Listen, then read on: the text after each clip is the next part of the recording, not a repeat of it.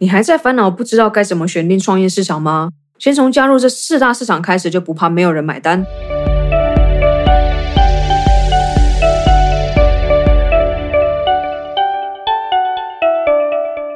嘿，欢迎收听《非我不可》，非我不可。不管你是已经认识我，还是第一次听到这新鲜的声音，都先给我去订阅，再回来收听。废话不多说，直接进入今天的主题。之前聊到该怎么挑选你网络事业的市场。今天就来分享，不管无论如何，只要有人存在，就绝对会有需求的市场。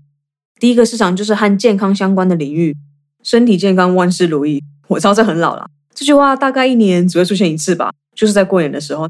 那你知道为什么这是吉祥话吗？嗯，怎么突然间觉得我在讲古？好啦啦，我们回到正题，因为这是人类的基本需求之一。如果连生存下去都有问题的话，就人类的本能而言，其他的需求是基本上是不会考虑的。所以，自然和健康相关的领域就会有市场了哦。而且，当生存最基本的需求被满足的时候，人类就会开始追求更远的目标。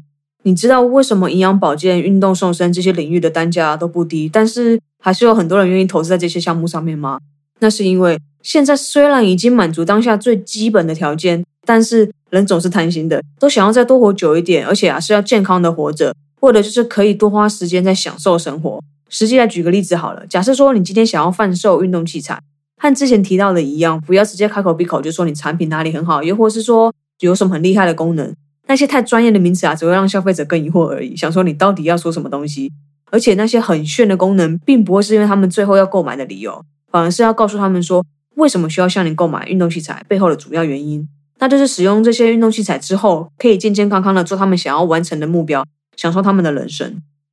第二个市场则是和人际关系有关联的。通常人与人之间多半是想要被认同，找到可以理解自己的另外一个人，或是另外一群人。从最根本的来说啊，人是群居动物，也就是说一直以来都有社交方面的需求。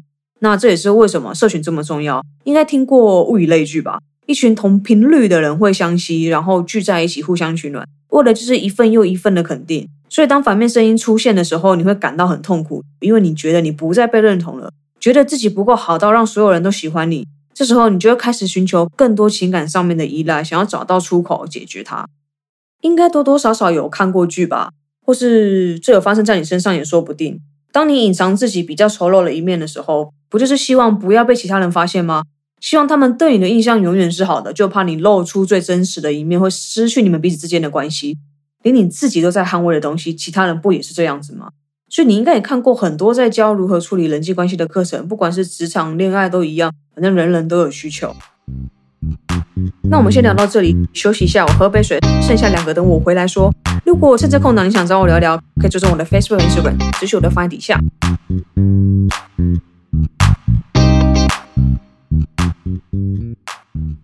接着第三个是和金钱相关的，你看我都知道，钱财乃身外之物。但为什么我们还是要追求它呢？其实，如果你有一层层的去探讨的话，你会发现，我们真正追的其实不是钱，而是它背后带给每个人的意义。讲白话一点，就是你真正追的其实是拥有这些钱之后，它可以为你完成什么。所以，你希望赚更多钱，想要达到你的目标，像是你要过得健康，是不是平时就需要购买好的食物来填饱肚子，或是说要有规律的运动，甚至要定期健康检查等等，或是说你有时候为了要维持人际关系，是不是可能会需要出去聚餐呢？这些都会让金钱变成必须的市场，因为它是现阶段最通用的工具。总结来说啊，无论只是单纯的填饱肚子，或是享受玩乐，都需要金钱上面的协助。但是它不应该是你追求的目标。如果你问我，我赚钱的目的是什么？当然是拿来砸自己喽！哦，不是啦，我是说砸钱在自己身上，投资自己的脑袋，然后过上自由的人生，不需要利用时间来赚钱。接着最后一个市场则是和心灵相关的。呃，这里不是要谈什么玄学啦，而是要来谈谈现代人压力越来越大，心理上很常需要被修补，因为外在带来的伤害来达到心灵上的满足。而要达到实际上的心理满足是有三个条件的，这三个是我找到的资料啦。第一个是说要有实质上引起你感到满足的原因，那接着第二个条件是不能有恐惧、愤怒等负面的情绪影响你，最后一个条件则是那份满足感对你来说是必须要有意义的，而且它不是来自物质上的满足。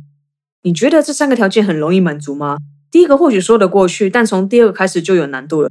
不管是什么原因造成的，多少都会有情绪上的波动，而且要找到真正让你快乐的非物质因素，更是难上加难。这也是为什么这样的市场会越来越大，甚至可以说还尚未真正被开发。所以，知道这四大市场其实有什么好处？如果你贩售的产品可以和这四个领域做结合的话，其实老实说，你就不怕没饭吃。现在决定好要在哪个市场摆摊了吗？欢迎留言告诉我哦。好啦，今天就聊到这里了，感谢你愿意点开自己来收听。想要接收第一手 Podcast 的消息，订阅的按钮就给它按下去，就不会错过我的每一集。喜欢自己的话，也欢迎你评分分享，让更多人知道。记得专注在你渴望的，不是你恐惧的。我是瑞我们下次见啦，拜。